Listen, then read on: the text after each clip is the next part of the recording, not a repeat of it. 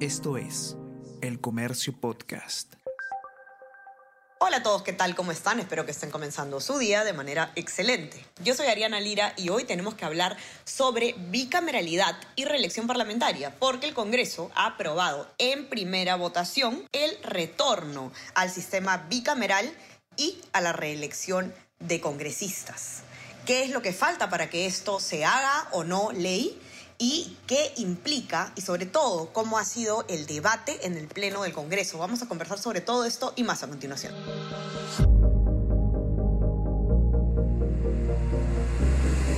Tenemos que hablar con Ariana Lira.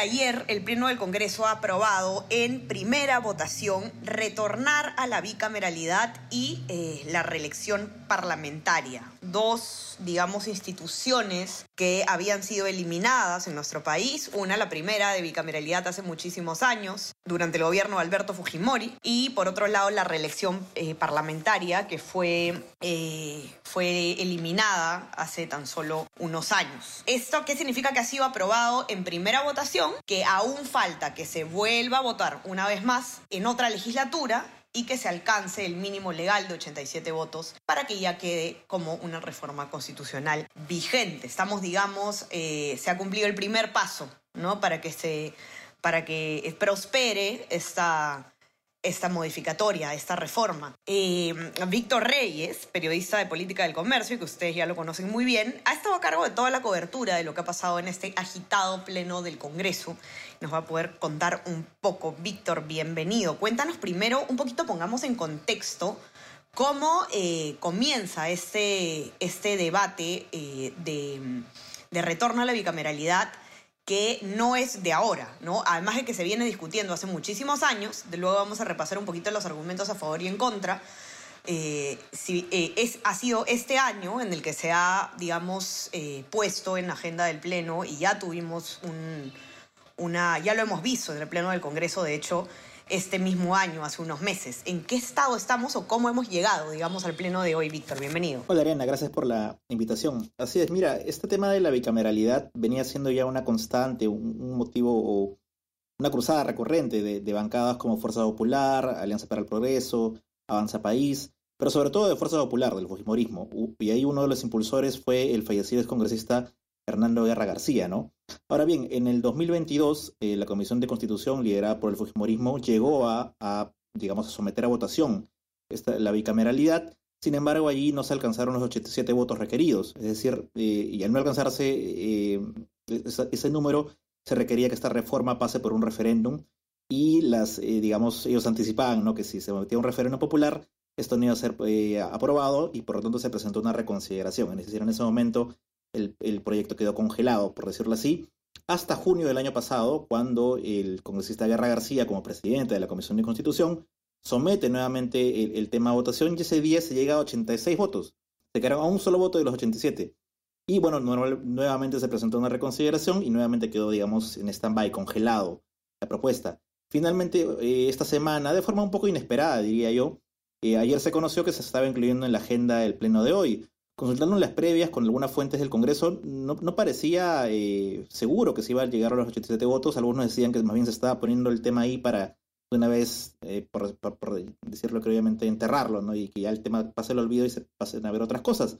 Sin embargo, el día de hoy eh, sorprendió, ¿no? Que, que, de pronto se, se alcanzara este acuerdo político y no, y no solo se llegó a los 87, sino que se superó, se llegó hasta 93 votos a favor de, de, esta reforma de la bicameralidad. Esta vez sustentada por la congresista fujimorista Marta Moyano como presidenta de la Comisión de Constitución, quien hizo algo llamativo. En el momento de antes de, la votación, invocó justamente la memoria del congresista Guerra García, que fue uno de los eh, que propusieron más esta, esta reforma, y se llegó a los votos necesarios, como decías tú, en primera votación. Se requiere que sea ratificado esto por 87 votos o más en la siguiente legislatura que comienza en marzo del próximo año. Así es.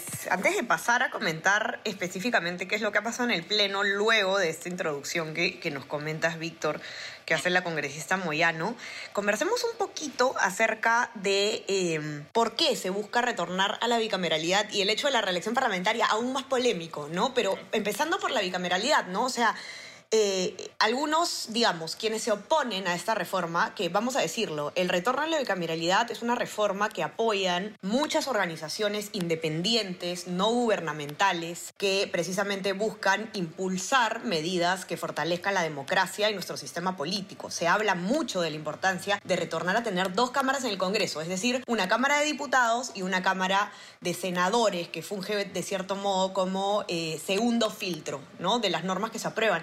Y se, se, habla mucho de por qué hacer esto, ¿no? ¿Por qué retornar? ¿Por qué engrosar el número de congresistas y por lo tanto destinar más presupuesto público eh, a esta entidad tan desprestigiada a nivel de opinión popular, no de ahora, sino de siempre en realidad? Eh, pero es bueno conocer también ¿Cuáles son los argumentos a favor de, de, volver a este sistema que justamente son los que impulsan las organizaciones dedicadas a este tipo de tema, ¿no? Y, Víctor, tú, tú este, complementará, complementarás estas ideas, ¿no? Pero básicamente lo que se busca con un Senado es que pueda haber eh, un filtro mayor al momento de aprobar leyes, ¿no? O sea, no simplemente que se aprueben a la loca, como estamos acostumbrados a ver, especialmente en estos congresos que pecan de poco técnicos, y a eso se ha cubierto hasta el cansancio. Martín Hidalgo ha escrito dos libros al respecto. Entonces, entonces, eh, lo que se busca justamente es frenar un poco estos impulsos congresales, vamos a, llamarlos así, eh, mediante un, filtro, digamos, de mayor reflexión, ¿no? Y, esto fue eliminado justamente eh, tras el autogolpe de Alberto Fujimori, que instauró un Congreso unicameral, ¿no? Y,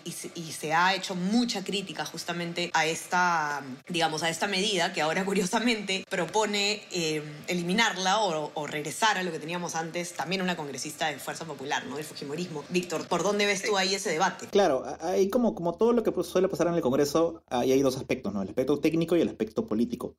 Técnicamente, como bien dices, Ariana, si uno le consulta a la mayoría de especialistas en, en constitución, en derecho parlamentario, la bicameralidad es una reforma necesaria, porque, como dices tú, eh, se van a establecer, eh, o se piensa establecer dos cámaras. ¿no? La primera Cámara de Diputados, que es una cámara más de propuestas legislativas, de iniciativas legislativas, e incluso de facultades investigadoras, según el proyecto aprobado, aprobado esta semana, y luego la Cámara del Senado, que es una Cámara más reflexiva, encargada de, modificar, de mejorar los proyectos de ley que les lleguen, y también se le están cargando eh, funciones como la elección de los magistrados del TC, la elección del Contralor, autorizar o no a la presidenta a salir del país, es decir, decisiones mucho más reflexivas. De hecho, una de las propuestas es eh, que las personas que integran el Senado sean de 45 años a más, esto para que sean personas justamente mucho más experimentadas o personas que hayan pasado previamente eh, por el Congreso, ¿no? Esa es la idea, hacer una Cámara de más iniciativa, la de diputados, la Cámara Baja, y la Cámara Alta, la del Senado, que sea mucho más reflexiva, que tome decisiones más importantes de forma más madura, más, más, más eh, reflexiva, y que no ocurra esto que ha pasado en este Congreso, ¿no? que muchas veces se aprueban leyes eh, al carpetazo o se aprueban leyes sin que haya mayor debate, mayor votación, con debates. Hemos visto eh, en este Congreso leyes que son importantes, como recuerdo la de la, la, la, eh, las llamadas ley Mordaza, algunas leyes, leyes como la, llamada ley Soto, que han debatido y no han tenido mayor debate, debates de un minuto menos. Entonces, esto es lo que se quiere evitar. Ese es el lado técnico y ese es el lado al que han apelado la mayoría de congresistas que el día de en el pleno sustentaron esta propuesta, ¿no? de que va a servir para mejor calidad legislativa, mejor representatividad, además porque van a haber más representantes de la ciudadanía, mínimo 60 en el Senado y mínimo 130 en la Cámara de Diputados. Eh, y en eso creo que la mayoría de especialistas, como bien dice Ariana, está de acuerdo. El, lo que han criticado los que se oponen a esta, propuesta es el momento en el que se da y la forma en la que se está haciendo. ¿Por qué? Porque la principal crítica es que se está incluyendo en esto la reelección parlamentaria. Es decir, este, se va, los, los diputados y los senadores van a poder reelegirse indefinidamente, como ocurría antes del referéndum del 2018, ¿no? que los congresistas pueden elegirse, reelegirse por términos indefinidos. Eh, y eso es lo que se está proponiendo acá. Eso fue criticado durante el debate. Congresistas como, por ejemplo, Susel Paredes y Flor Pablo, ellas decían, no, yo sí estoy a favor de la bicameralidad, pero esto que se está haciendo no, no, no está bien. Porque ya había un referéndum en el 2018 que dijo que no, que los congresistas no deben ser reelectos. Claro, se, se agruparon, digamos, las dos medidas. Entonces, sí. tenías que, como a la fuerza, estar de acuerdo con las dos para votar. Y no solo eso, sino que también eh, durante el Pleno se recogió una, unas propuestas y se aprobó incluir en, el proyecto la derogación del artículo 90A del, del, de la Constitución. Y el artículo 90A es el que se agregó en el 2018 para prohibir la reelección de congresistas. Es decir, se está retirando el artículo que prohíbe, que prohíbe la reelección y se está dando autorizando que los congresistas, futuros diputados y senadores puedan reelegirse indefinidamente. Eso fue lo que generó mayor polémica. Y por otro lado, el hecho de que en el 2018 en ese referéndum impulsado durante el gobierno de Martín Vizcarra, se rechazó justamente el volver a la bicameralidad, ¿no? Y también ahí también se prohibió la reelección de congresistas. De, alguna forma, esto está deshaciendo dos eh, elecciones que tuvo la ciudadanía en el 2018 y ese ha sido el principal punto de, crítica. Lo más político, la ocasión política y el supuesto intento de, los congresistas actuales de quedarse en el Congreso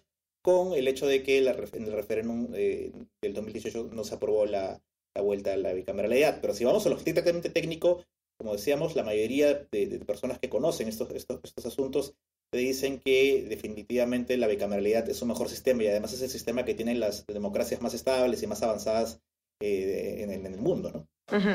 Sí, esto que, comentas, ¿no? De, la reforma que se, se, realizó a través del referéndum de 2018, eh, propuesto por Martín Vizcarra, ¿no? Recordarán, recordarán quiénes... Y aprobado por el Congreso de ese momento. Y aprobado por el Congreso de ese momento. Eh, recordaremos el famoso sí, sí, sí, no, me parece que era, ¿no? Este, sí. Porque, claro, en un principio... Eh, lo que, lo, que, lo que se planteaba, digamos, es que se, apruebe el retorno a la bicameralidad por todos estos beneficios que hemos comentado ahora, pero Martín Vizcarra luego dijo, a ver, un ratito, el Congreso lo que está haciendo es eh, impulsar que se permita la reelección para, en un, o sea, digamos, que no se pueda reelegir los, a los congresistas, pero que de cierta forma eh, uno se pueda reelegir, si es que fue diputado, pueda eh, postular como senador, ¿no? Y, y, ahí fue que se empezó a impulsar, digamos, decir no a esta medida, votar no, porque no vaya esta medida, eh, en contra de una, de cierta forma, una sacada de vuelta del Congreso al tema de la reelección, ¿no? Eh, y lo que vemos ahora es justamente que se está, yo no diría retrocediendo en una cuestión de reformas, porque al fin y al cabo estamos yendo en lo que yo personalmente, y creo que muchos especialistas, tú también, Víctor, consideramos el camino correcto, el camino más, más importante para la institucionalidad y nuestro sistema político, pero además creo que es importante también tocar un tema aún más delicado y polémico, que es la reelección de congresistas. Ahí está el verdadero debate, ¿no? Porque estos congresos, Víctor, que tenemos, ¿no? Que es como, y me parece que también lo dice Martín Hidalgo en uno de sus libros, ¿no? O sea, uno se pregunta, o sea, uno en nuestro país em, siempre decimos que el Congreso que tenemos actualmente es peor que el anterior y eso se repite en todos los, los periodos. El Congreso de la República es una institución que no solamente a nivel Perú a nivel global tiene mucho desprestigio en general, históricamente, y, y a nivel nacional esto es, eh, digamos, se magnifica aún más. Hemos tenido congresos, eh, congresistas con papeles realmente lamentables que han llevado, pues, con justicia a que se genere mucho descontento hacia esta institución, ¿no? Y esto, evidentemente, em, digamos, hace más atractivo que eh, los ciudadanos prefieran que no se puedan reelegir eh, estas personas de, manera, digamos, como un castigo a, sus malas gestiones. ¿no? El problema es que eh, lo que hemos podido ver desde que está prohibida la reelección de congresistas es que ingresan eh, personas totalmente nuevas o, que por lo menos no han estado activas en el Congreso en los últimos años y que no tienen conocimiento sobre el sistema parlamentario. Y esto lo documenta Martín Hidalgo, a quien estoy citando hasta el cansancio en, este podcast, pero que creo que es una de las personas que más sabe sobre Congreso en, el Perú y sobre estas reformas, ¿no? Eh, está documentado con data en, en sus libros cómo el proceso de aprendizaje de los congresistas, que son nuevos, que son congresistas novatos, que por primera vez asumen este cargo, es, es larguísima, ¿no? Y se demoran un montón de tiempo, lamento no tener la cifra exacta en este momento, en justamente empezar a familiarizarse con estos procesos congresales, ¿no? Entonces, lo que te dice la reelección parlamentaria es que, eh, o digamos, los argumentos a favor de esta, de esta institución, es que lo que te genera es la posibilidad de que existan congresistas políticos de carrera, con experiencia, que sepan cómo funciona el Congreso y que no nos atrasemos en esta, digamos, falta de tecnicismo, falta de know-how, eh, falta de noción, que finalmente lo que termina eh, generando es tener a 130 novatos cada vez que, votamos por un Congreso nuevo. Y qué mejor lo que podríamos hacer de manera más práctica es castigar al congresista que no nos gustó mediante eh, no votar por él en una reelección, ¿no? En todo caso. ¿Qué opinas, Víctor, sobre esto? O cuéntanos si es que de hecho estos argumentos han sido parte del debate o no, porque yo te estoy hablando, digamos, desde el debate más como teórico de derecho, pero no sé a nivel de pleno cómo se ha desarrollado la parte referida a la reelección. Mira, a nivel del pleno, el tema de la reelección no se llegó a debatir mucho, más se centró en si era la bicameralidad conveniente o no.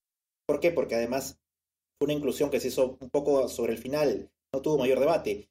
Recuerdo que la congresista Adriana Tudela sí fue explícita en decir que esto de la, bicameralidad debía ir de la mano con la, con la reelección de congresistas porque si no, no tendría sentido el tener una cámara más reflexiva que la otra. Y también el congresista Carlos Anderson, que acabó votando en contra, él dijo que estaba a favor de la bicameralidad, pero que se debía incluir una, digamos, un texto, una mención explícita de que los actuales congresistas no podrían ser reelegidos para evitar esta polémica que hay a nivel de la ciudadanía, ¿no? O acerca de si se pueden reelegir o no finalmente su, su, pedido no fue tomado en cuenta y más bien eh, interpretando lo que dice el texto, el texto sustitutorio aprobado, se, se, entiende pues que los actuales congresistas sí van a poder ser elegidos como diputados o senadores en las próximas elecciones generales si es que esto se, este, digamos, si la reforma se eh, ratifica como parece, pareciera que va a ocurrir. Y justamente, Arena, pero conversando también con especialistas sobre, sobre estos temas, ya desde hace meses, cuando siempre hablamos de los problemas que tiene el Congreso, de los casos de muchos casos de sueldos, leyes de baja calidad. Ya, ya había un diagnóstico conocido y compartido que la reelección o la prohibición de la reelección parlamentaria estaba generando este tipo de problemas, como los que tú mencionabas, ¿no? congresistas inexpertos, que, y que más bien el Estado perdía en este aprendizaje que tenían que tener ellos cada vez que entraban al Congreso, ¿no? Y eso era algo que se estaba, digamos, ya había un consenso. El tema es que se haya incluido sin mayor debate dentro de esta, este cambio y el tema de que los actuales congresistas van a poder ser elegidos más adelante. Esa es la polémica. Y ante esa polémica, algunos constitucionalistas lo que te dicen es que quizás ya para la segunda eh, votación sí podría hacerse una consulta ciudadana respecto a ese aspecto, o buscar, o que los propios congresistas busquen socializar eh, y explicar a, la ciudadanía eh, por qué sí es importante que haya una reelección. el tema es que estamos ante un Congreso tan impopular que eso va a ser un poco difícil, así que esa va a ser la, la polémica, me parece, para los próximos meses más allá de la, de, la bicameralidad, que, podemos coincidir todos en que es una buena medida, la polémica va a estar ahí, no sé, se va a ratificar también ese artículo que permite la reelección de congresistas y que está eliminando lo, aprobado en el 2018 respecto a ese aspecto. Si me lo preguntas a mí, yo creo que sí eh, es positivo que se puedan reelegir congresistas porque además va a ser la ciudadanía quien sancione a, no solo al, congresista que actuó mal, sino a, las, a los grupos parlamentarios que llevaron a malos candidatos. Entonces, una bancada eh, parlamentaria o un grupo parlamentario lleva malos candidatos al Congreso y los pone ahí, la, la ciudadanía lo va a castigar no votando por ellos en la próxima elección siempre que haya la posibilidad de que esto se relija. Así es, de acuerdo contigo, Víctor. Ahora, para terminar, hablemos de votación. ¿Cómo se ha votado esto? Se necesitaba, por ser una reforma constitucional, por lo menos 87 votos a favor para ser aprobado en, primera legislatura, em, en primera votación, digamos. ¿Cómo, ¿Cuáles han sido los números de la votación y, más o menos cómo han ido las bancadas? ¿no? ¿En qué sentido han votado? Bueno, digamos, los votos ya que se consideraban fijos a favor eran los de Fuerza Popular, que son 22 votos. APP, que son sus integrantes, 10 votaron a favor. Eh, también los de Avanza País, Renovación Popular, que también votaron masivamente a favor. Men Podemos, Somos Perú. Las bancadas del llamado eh, bloque país, antes bloque democrático, ¿no? Ahora, ¿qué ha hecho la diferencia? Me parece a mí, eh, algunos votos de bloque magisterial, cinco votos de bloque magisterial, eh, dos votos de cambio democrático, que era una bancada de, izquierda, ¿no? Que tenía a Ruth Luke, a Susel Paredes como algunos de los principales opositores. Sin embargo, dos congresistas votaron a favor, el congresista, la congresista Limachi y el congresista Camiche. Eso también sorprendió un poco. Unida de Diálogo también ha votado a favor. Es decir, solo hubo oposición eh, de los ocho, ocho congresistas de Perú Libre, de siete de Cambio Democrático, cuatro de bloque magisterial, dos de Perú Bicentenario y siete no agrupados. Pero el resto, eh, casi todas las bancadas votaron a favor, al menos uno de esos congresistas, y también diez no agrupados, ¿no? sobre todo entre los que están este grupo de ex congresistas de Acción Popular liderados por Mari Carmen Alba, que en su momento también fue una de las principales impulsoras de, la, del retorno a la bicameralidad. Y ha sido llamativo, pues no, que se, que se logre este acuerdo político, 93 votos a favor no son fáciles de conseguir en este Congreso que además es bastante fragmentado, con 12 bancadas, con 17 no, 17 no agrupados. El tema va a ser si este acuerdo político se mantiene hasta marzo del próximo año, cuando se estaría votando la, la, la, segunda, dando la segunda votación, ¿no? Y si se logran esos 93, o por lo menos se llegan a los 87 para que finalmente esta reforma sea aprobada eh, finalmente. Ahora, revisando el texto, Mariana, solo para complementar la información, también se están eh, haciendo algunas modificaciones, como por ejemplo, eh, la futura Cámara de Diputados es la que va a ser eventualmente pasible de una disolución del Congreso en caso se censure, se, niegue la confianza de los ministros. El Senado no va a poder ser disuelto. También se está eliminando esto de que los, los nuevos presidentes del Consejo de Ministros tengan que presentar ante el Congreso y pedir la cuestión de confianza. Ya no va a ser necesario que pidan la cuestión de confianza. Y, digamos, a, la Cámara de Diputados se le están dando funciones más de eh, proponer leyes y de investigar. Y al Senado más de hacer, tomar decisiones de fondo, como te decía, de, seleccionar a, los miembros del TC, autorizar a la presidenta cuando tenga que viajar al extranjero, eh, revisar los tratados internacionales que firma el presidente. Ese tipo de relaciones de atribuciones son para el Senado y las más de investigación y de censura, incluso interpelación a ministros y, y propuesta de leyes irían para la Cámara de Diputados. Sí, es Víctor. Sí que estaremos atentos a, esta, a cómo evoluciona este debate de cara a la segunda votación, que todavía vamos a tener que esperar a la siguiente legislatura. Es muy importante este tema. Esto va a, digamos, estas reformas que son aprobadas van a cambiar bastante. La, bicameralidad, ¿no? Cambia completamente la estructura del Congreso. Vamos a pasar a tener dos cámaras. Eh, es un tema, como digo, muy relevante que tendríamos que todos estar interesados, al menos tratar de darle un poquito de atención y y nada, para eso, Víctor, contamos contigo, así que ya te tendremos seguro nuevamente acá para conversar sobre este tema y sobre las reacciones a, la, a esta votación que se ha dado ayer en el Pleno del Congreso, para que puedan leer la nota con todos los detalles. Ya saben que la pueden encontrar en, nuestro, en nuestra versión impresa, quienes tienen acceso, y si no, también en nuestra web, elcomercio.pe. No se olviden también de suscribirse a nuestras plataformas, estamos en Spotify y en Apple Podcast, y suscríbanse también a nuestro WhatsApp, El Comercio te informa, para recibir lo mejor de nuestro contenido a lo largo del día. Víctor, te mando un abrazo. Muchas gracias por la información. Gracias, Serena. Estamos conversando entonces nuevamente el día lunes. Que tengan un excelente fin de semana. Chao, chao. Tenemos que hablar con Ariana Lira.